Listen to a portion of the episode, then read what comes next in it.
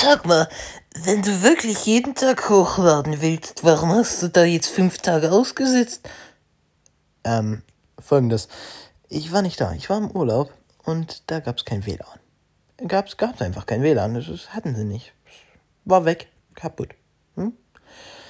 Und da konnte ich natürlich keinen Podcast bringen, denn mein Highspeed-Volumen war auch aufgebraucht. Also musste ich improvisieren und ich habe am Anfang überlegt, was mache ich jetzt? Mache ich jetzt jeden Tag eine Folge und lade die dann hoch? Oder ähm, mache ich dann jeden, nehme ich jeden Tag auf und lade es dann als eine Folge hoch? Und dann habe ich mich entschieden, ich mache gar nichts und setze die Tage einfach aus und behandle jetzt einfach noch was. Mir ist gerade wieder Schrödingers Katze in in in okay, habe ich gelesen. Ich war wieder unterwegs auf Instagram und seinen Verwandten und habe irgendwo Schrödingers Katze gelesen und ich natürlich interessiere mich ja dafür und guck. Hat was mit der Quantenmechanik zu tun. Schrödingers Katze, ein Gedankenexperiment. Bereits im Jahr 1935 veröffentlichte der Physiker Erwin Schrödinger mit Schrödingers Katze ein Gedankenexperiment, das die direkte Übertragung quantenmechanischer Begriffe auf die makroskopische Welt problematisiert. Eine Katze befindet sich in einer Kiste, gemeinsam mit einer geringen Menge radioaktiver Substanz. Diese ist so gewählt, dass es innerhalb einer Stunde gleich wahrscheinlich ist, ob eines der reaktionsaktiven Atome zerfällt oder kein Zerfall stattfindet. Darüber hinaus befindet sich in der Kiste ein Detektor, ein Hammer und ein Gefäß mit einer giftigen Substanz. Sobald ein Atom nun seinen Zustand ändert, wird der Zerfall durch den Detektor registriert. Dadurch wird der Hammer bewegt, der daraufhin das Gefäß mit der giftigen Substanz zerstört. Die Katze stirbt. Solange die Kiste verschlossen ist, ist von außen betrachtet jedoch nicht klar, ob das Atom zerfallen ist oder nicht. Es befindet sich in einem überlagernden Zustand, doch gerade von dem Zerfall des Atoms hängt die Lebendigkeit der Katze in dem Gedankenexperiment ab. Solange die Kiste nicht geöffnet wird, befindet sich die Qua Katze quasi auch in einem Zwischenzustand. Sie ist zu 50% lebendig und zu 50% tot. Sie befindet sich in einer sogenannten Superposition dieser beiden Zustände. Nach den Regeln der Quantenmechanik wird der Zustand erst dann eindeutig festgelegt, wenn das System mit der Umwelt interagiert, also eine Messung durchgeführt wird. Diese führt bei einer quantenmechanischen Superposition dazu, dass das jeweilige Teilchen wieder einen eindeutigen Zustand annimmt, und zwar zufällig einer der in der Superposition erhaltenen Zustände. Das Paradoxon besteht darin, dass dem Gedankenexperiment nach eine Katze als makroskopisches System in der Regelung der Quantenmechanik in einem Überlagerungszustand aus lebendig und tot gebracht werden könnte, bis erst die Beobachtung einer der Zustände festgelegt wird. Dies widerspricht jedoch unserer Anschauung und Alltagserfahrung. Schrödingers Katze zeigt damit, dass quantenmechanische Gesetze nicht einfach auf Alltagssysteme übertragen werden dürfen. Anders verhält sich das im mikroskopischen Bereich. So könnten Quantenobjekte wie zum Beispiel Photonen oder Elektronen gleichzeitig mehrere Zustände annehmen. Ein Photon beispielsweise kann beim Doppelspaltexperiment gleichzeitig sowohl den einen als auch den anderen Spalt durchdringen. Will man jedoch genau beobachten, wie das Photon die beiden Spalten durchläuft, so wird durch die Messung der Weg des Photons festgelegt und das Experiment verläuft im Ergebnis anders.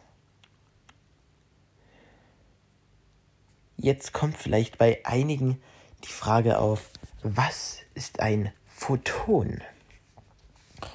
Ein Photon ist so ist das Wechselwirkungszeichen der elektromagnetischen Wechselwirkung. Anschaulich gesprochen sind Photonen das, woraus elektromagnetische Strahlung besteht. Daher wird gelegentlich auch die Bezeichnung Lichtquant oder Lichtteilchen verwendet. Und Ja, das, das so, so Photon, genau. Ähm, wie entsteht ein Photon? Vielleicht auch spannend. Ähm, die Aussendung von Licht ist mit Vorgängen in, den einzelnen Atomen verbunden. Von einem Atom werden einzelne Photonen oder Lichtquanten abgegeben. Da diese Vorgänge bei vielen Atomen erfolgen, entsteht ein Strom einer sehr großen Anzahl von Photonen, die wir als Licht nachnehmen, wahrnehmen. Ja, sprechen kann ich. Genau. So viel zu Schrödingers Katze. Das heißt, ähm, was ich euch da in den Alltag mitgeben könnt. Ähm, Schrödingers Katze kann man gut als Beispiel nehmen. Ähm, wie gesagt, Schrödingers Katze in einem Karton. Und solange der Karton zu ist, wissen wir nicht, ob die Katze tot oder lebendig ist. Das heißt, die ist tot und lebendig zugleich. Erst wenn wir aufmachen, sehen wir, was eintrifft. Das heißt, wenn ihr jetzt im Leben ähm, nicht wisst, ist es jetzt gut oder ist das schlecht, probiert es aus. Und danach wisst ihr mehr. Traut euch, denn vorher könnt ihr nie wissen, ob das jetzt gut oder schlecht ist. Natürlich, wenn ihr jetzt oben auf einer Klippe steht und äh, runterfallt, ist die Wahrscheinlichkeit natürlich nicht 50-50, ist es jetzt gut oder schlecht. Ihr wisst genau, ist es zu 100% schlecht, du, wenn du dort runterspringst, bist du tot. Aber wenn die Chance 50-50 besteht, wenn du denkst, ist es jetzt gut oder schlecht, dann probier's aus und du wirst erfahren, ist es gut oder ist es schlecht.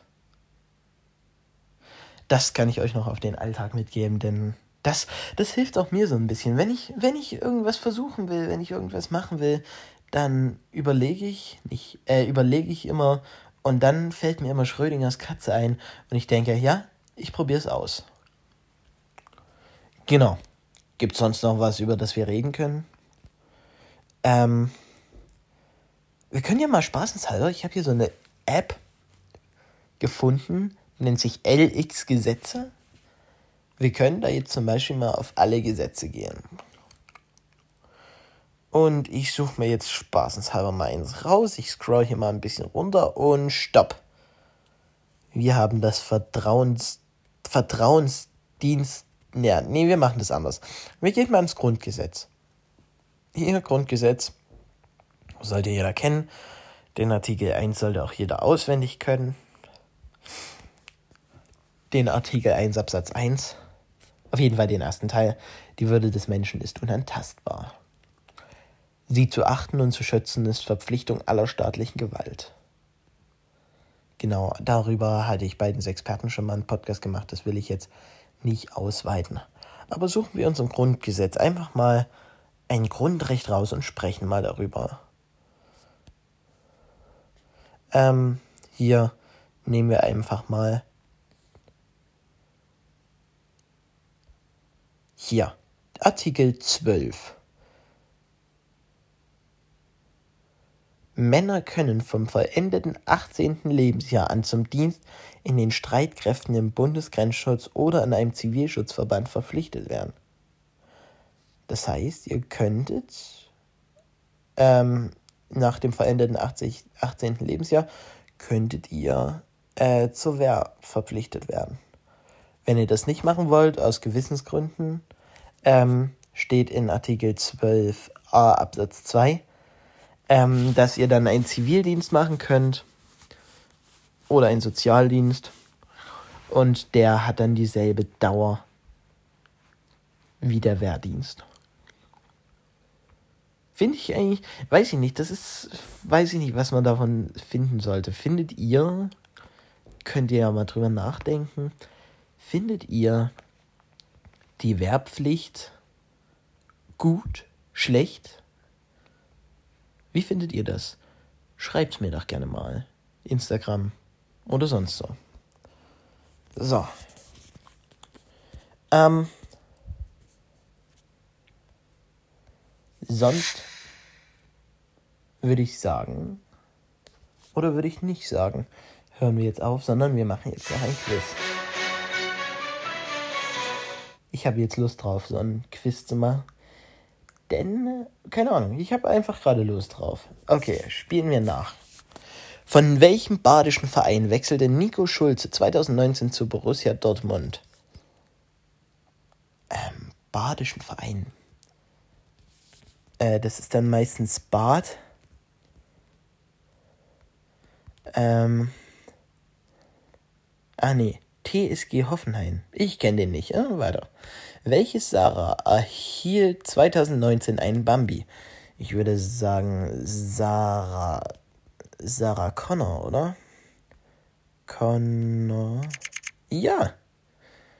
Lupita Nyong'o erhielt, okay, das, ist, weiß ich nicht. Eine Losung der SED für den 1. Mai 2019 war gemeinsam für Frieden und Sozialismus. Ja, natürlich. Welcher Pink Floyd Song beginnt mit dem Ticken und Klingeln von Uhren?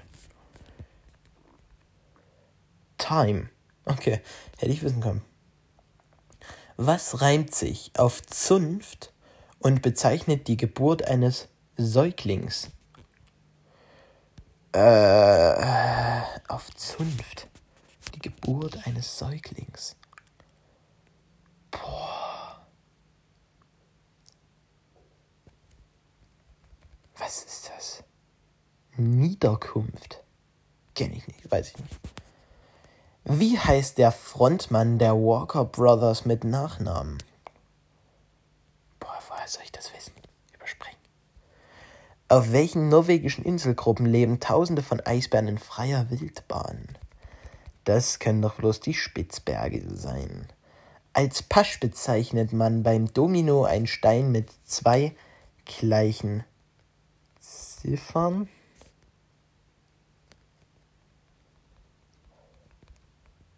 Augenzahlen. Ah, okay, ja. Hm. In welches Land fährt man, wenn man die Region Lodz besucht? Natürlich nach ähm, Polen. Natürlich.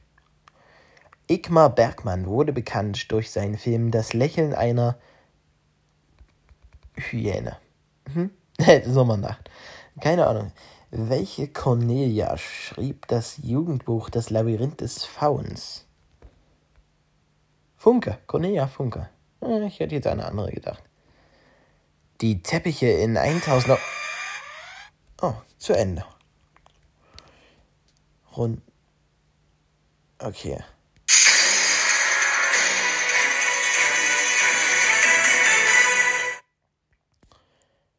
Wir spielen nun die Hauptrunde. Ihr kennt vielleicht gefragt, ihr Jagd macht der Jäger jetzt so ein Angebot.